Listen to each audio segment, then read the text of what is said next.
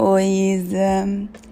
Bom, tava pensando hoje que eu não queria acordar cedo, não queria ir pra academia, não queria estudar, não queria ler, queria ficar só deitada assistindo Netflix ou qualquer bobagem no YouTube. E daí eu fiquei pensando, nossa, como a vida seria mais fácil se eu pudesse fazer isso, mesmo assim tivesse ganhando dinheiro.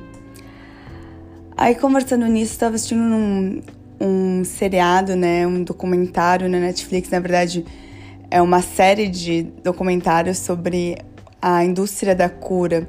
Se você não assistiu, recomendo fortemente assistir. Fala sobre várias, é, várias linhas né, de medicinas alternativas para te ajudar a encontrar você mesmo ou até curar alguma doença, enfim, de pontos de vista diferentes. Então, extremamente recomendo você assistir.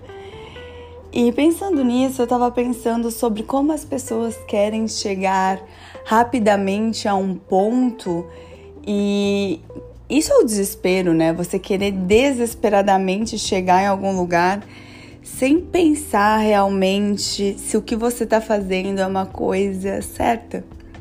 E nesse, nesse seriado, ele apresenta várias formas alternativas para você se curar e o desespero pode te levar a uma tragédia muito grande, à morte ou até é, quebrar financeiramente.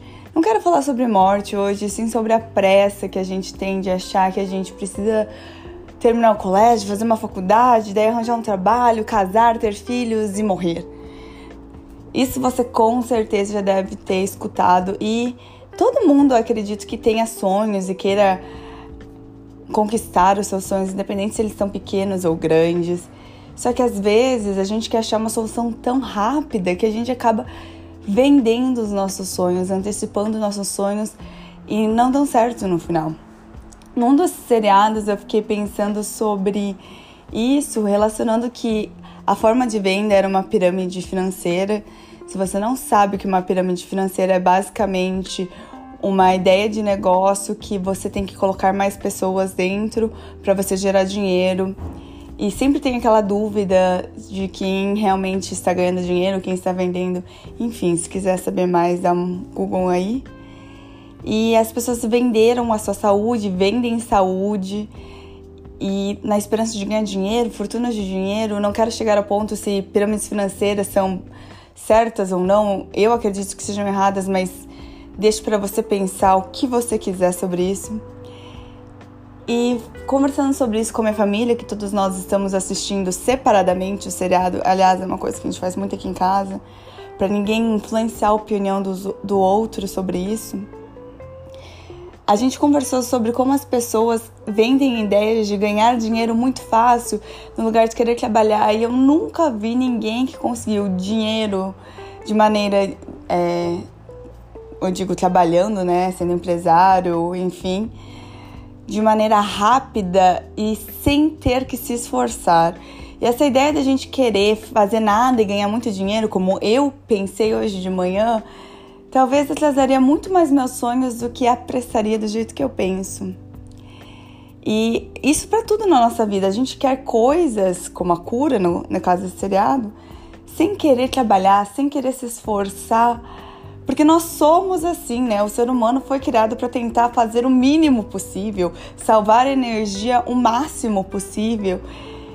E não existe sucesso sem esforço, de maneira alguma. Não significa que você precisa trabalhar fisicamente, arduamente, mas mentalmente sim, ou vice-versa. Então, é só isso que eu queria que vocês pensassem. Quando você deseja Ganhar sem trabalhar é a custo de quê? Né? Alguma coisa tem que ser sacrificada. Isso pode ser sua integridade, isso pode ser sua moral, isso pode ser o seu sono. Não tô falando que a vida tem que ser sofrida, mas eu tô falando que tudo tem um preço e nem sempre é o dinheiro, às vezes é o valor do seu tempo, às vezes é o valor da qualidade do seu descanso, às vezes é o sacrifício de você não falar com alguém, com a sua família, com seus amigos, enfim, por uma noite, por um tempo, não sair. Tudo a gente tem que abrir mão, né? Todas as decisões fazem a gente ter que escolher entre uma coisa ou outra. E não se pode ter tudo, né? Queria saber por quê, né? Por que será que a gente não pode ter tudo? Vocês já pararam pra pensar nisso? A gente sempre tem que abrir mão de alguma coisa. E se a gente não abre, a gente está cometendo alguma coisa que não segue o curso. Mas por que isso? E fica nessa reflexão para vocês. Por que, que a gente tem que sempre abrir mão de alguma coisa? E não é porque a gente pode ter tudo, não. Exatamente, só queria saber o porquê. E é isso. Beijos e até o próximo podcast.